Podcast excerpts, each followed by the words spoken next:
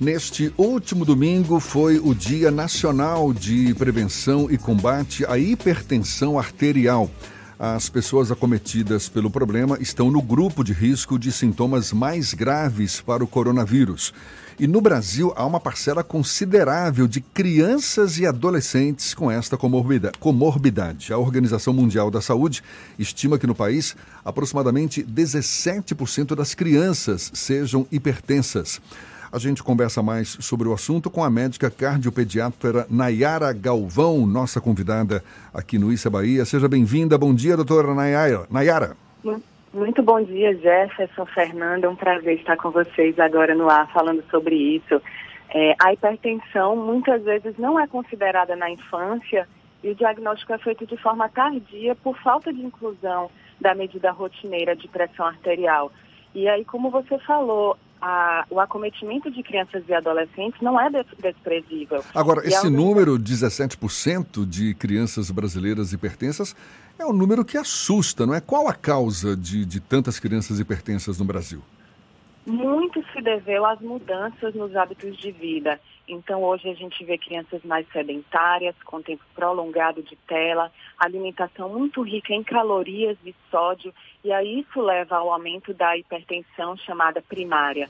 Mas nas crianças ainda acontece também a hipertensão secundária devido a outras doenças que antigamente iriam matar num período mais precoce da vida, mas que hoje permanecem e aí acabamos tendo que lidar com as consequências delas ao longo da vida das crianças. As, as pessoas hipertensas, as pessoas em geral que, que têm hipertensão, elas são consideradas grupo de risco, não é? Para esse novo coronavírus, para o desenvolvimento de sintomas mais graves da doença.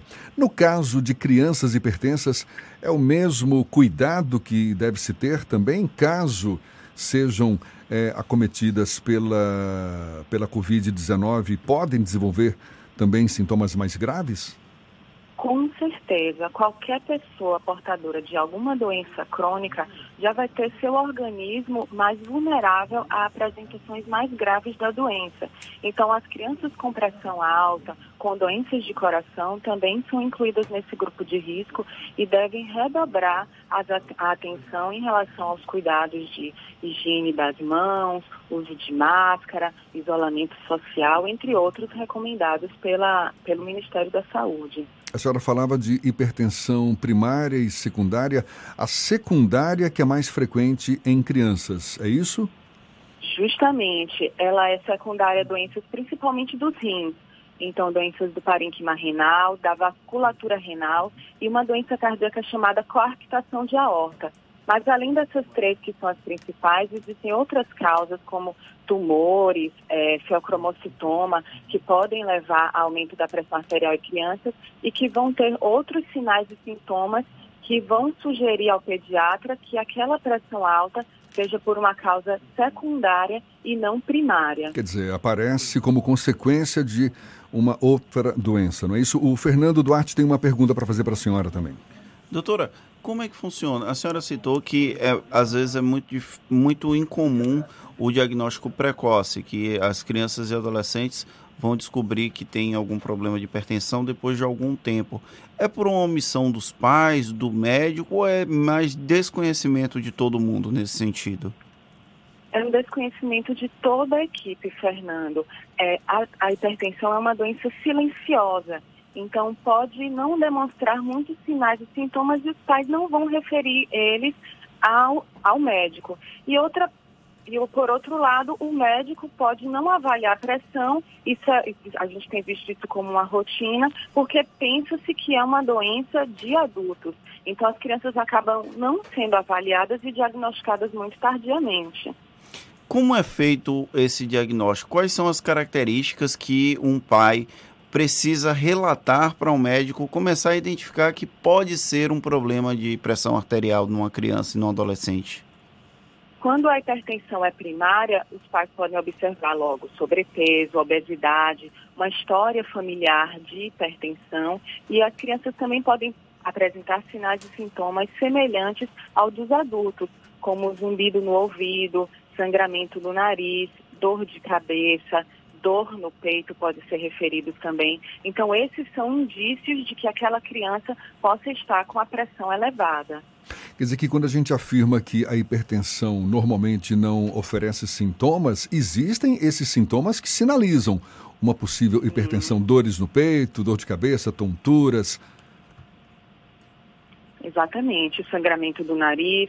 E no caso das crianças que têm uma hipertensão secundária, eles podem ter outros sinais também. Então, bebês que foram prematuros, que nasceram com muito baixo peso ao nascer, é, crianças que têm dificuldade de ganho de peso, que, tem, é, que mancam, que as pernas doem as atividades físicas, podem sinalizar uma coarctação de aorta, por exemplo. Então, uma história bem colhida, uma conversa realizada de forma atenciosa com a família, já vai sinalizar que aquela criança pode ter pressão arterial elevada. Qual é o tipo de tratamento para crianças e adolescentes? É o uso de medicamentos, como acontece com os adultos? Podemos sim usar medicamentos, a depender do grau de hipertensão, mas independente, uma vez feito o diagnóstico, devemos iniciar as medidas chamadas não farmacológicas, que são as mudanças do estilo de vida. Então, orientar sobre a redução da perda de peso quando indicada, a prática de atividades físicas aeróbicas, que deve ser realizada de 3 a 5 vezes por semana, por 30 a 60 minutos. A alimentação saudável, então, dar preferência aos alimentos natural, naturais, evitar alimentos muito ricos em conservantes, em sódio. E isso aí vai valer por toda a vida independente se a opção de tratamento foi uso de medicamento ou não. E quando as crianças têm a hipertensão de causa secundária, o tratamento será voltado para essa doença principal. Muitas vezes é através de cirurgia, a depender da condição de base. Doutora Nayara, existe a possibilidade de cura dessa hipertensão em crianças, uma vez que, como a senhora mesma frisou, a maioria dos casos, a hipertensão é decorrente de outras doenças e, considerando a possibilidade de cura dessas doenças primárias, pode-se pensar também em cura da hipertensão em crianças? Sim, então se for a hipertensão secundária devido a essas outras doenças, podemos sim falar em cura, como a coarctação de aorta, um feocromocitoma, mas quando é feito o diagnóstico de hipertensão primária ou essencial, que é essa que nós conhecemos mais, que está relacionada à hereditariedade, às mudanças de estilo de vida, essa vai demandar um tratamento por toda a vida. E apesar de pensarmos que é só os pacientes mais velhos que podem ter essa forma de hipertensão, desde os seis anos de idade, as crianças já podem ser diagnosticadas com essa hipertensão primária, o que vai aumentar o risco cardiovascular na idade adulta. Então, temos que reforçar bastante a questão da modificação dos hábitos de vida, com alimentação saudável e prática de atividade física. O grande desafio, então, é mudar a cultura, seja a cultura de alimentação ou de prática de exercícios e atividades. Seria essa, então, o grande desafio para uma criança e uma adolescente que apresenta algum tipo de sintoma. Seria isso? Com certeza, Fernando. Isso é um desafio para nós como sociedade, porque essa mudança dos hábitos de vida vai prevenir não só o desenvolvimento de hipertensão arterial, mas também de outras doenças como diabetes, que nós vimos que também está muito relacionada a complicações a longo prazo e também coloca o portador no grupo de risco para formas graves do coronavírus. Então, isso deve ser levado para todas as pessoas, não só para as crianças e adolescentes. A senhora que está no dia a dia dos consultórios, tem aumentado o número de crianças e adolescentes com esse tipo de sintoma ou é uma constante que agora as pessoas começaram a prestar mais atenção?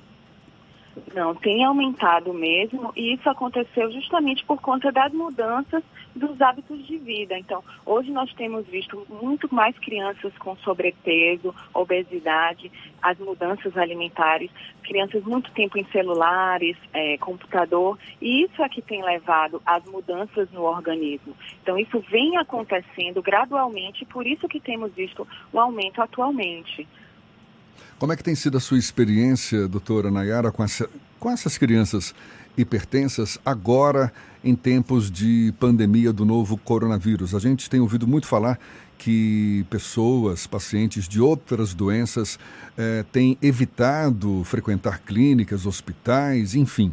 meio que interrompendo os tratamentos recomendados. A senhora tem identificado algum tipo de comportamento nesse sentido também? Sim, nós temos visto dificuldade das crianças em chegarem aos consultórios, pacientes que são atendidos no interior, onde a rede que atende a parte de cardiopediatria é mais restrita. Então, as orientações têm sido dadas pelos veículos de comunicação, através do Instagram, e nós não podemos afrouxar esse segmento, porque nós sabemos que eles podem ter complicações também por conta de suas doenças de base, e isso também vai levar à sobrecarga do sistema de saúde, da qual nós tanto, tanto falamos. Então, hoje temos, tem sido oferecida a opção de telemedicina, que foi recentemente liberada pelo Ministério da Saúde, justamente para facilitar essa comunicação, evitando que essas famílias se desloquem e se exponham nas ruas, para que os pacientes se mantenham compensados e mantendo o uso regular das medicações quando indicado e tentando manter os hábitos de vida mais saudáveis, mesmo dentro de casa, com opções de exercícios em casa, através de, de internet. Então é isso que nós temos orientado. Na pior das hipóteses, a senhora já falou que uma hipertensão pode evoluir para doenças cardiovasculares. No caso de crianças, na pior das hipóteses, quais as consequências mais graves caso não haja uma continuidade dos cuidados que devem ser dados para crianças hipertensas? Logo na infância, nós não vemos tão claramente essas consequências. Elas vão acontecendo a longo prazo. Se a pressão for muito elevada, eles podem ter alterações neurológicas agudas, acidente vascular cerebral e realmente evoluírem para uma complicação mais crítica. Mas, em geral, o que nós temos visto, visto nessa hipertensão silenciosa são as complicações já na idade adulta, porém numa fase muito mais precoce da vida, com infartos, derrames, alteração na é, vasculatura da, dos membros, entre outras alterações. A, a gente estava comentando há pouco, não é? é? Essa hipertensão em crianças é algo que hum, se, se revela muito como consequência de hábitos de, de vida, uma alimentação não adequada. Pela sua experiência, doutora Nayara, quais outros tipos de doença têm sido mais frequentes em crianças hoje e que historicamente não eram tão frequentes assim?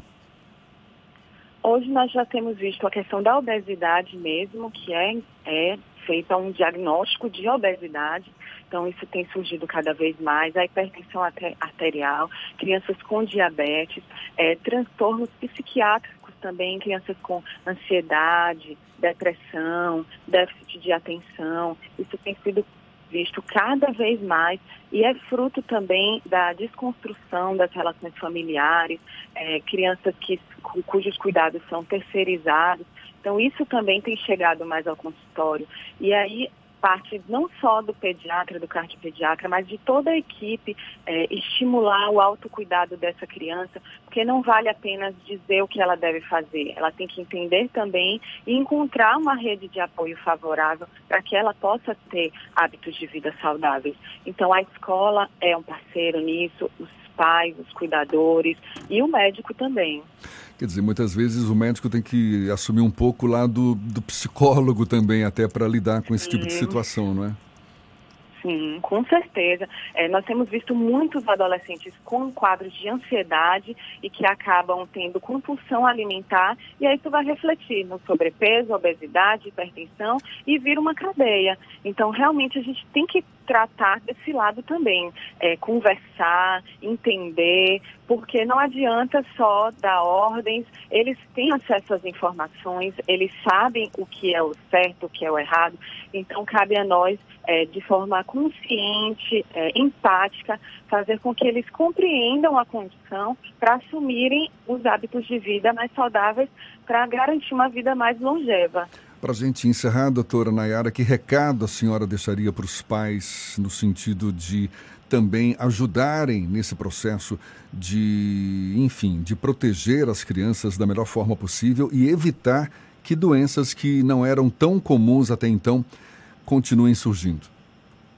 Os pais devem fazer o máximo para participar da vida dos seus filhos, levá-los regularmente ao pediatra. As vacinas devem estar em dias, as vacinas são formas de prevenir doenças graves também, tanto em populações sem doenças como nas populações com doença. Buscar é, praticar atividades físicas em conjunto, toda a família, isso estimula e trabalha não só a parte do corpo, mas a mente também da criança e buscar sempre uma alimentação equilibrada dentro de casa para todos. Não vale só para um, tem que ser para todos. Tá dado o recado, recado importantíssimo. Doutora Nayara Galvão, médica cardiopediatra, conversando conosco aqui no Issa Bahia. Muito obrigado pela sua disponibilidade, pela atenção dada aos nossos ouvintes um bom dia para a senhora. Muito obrigada, bom dia.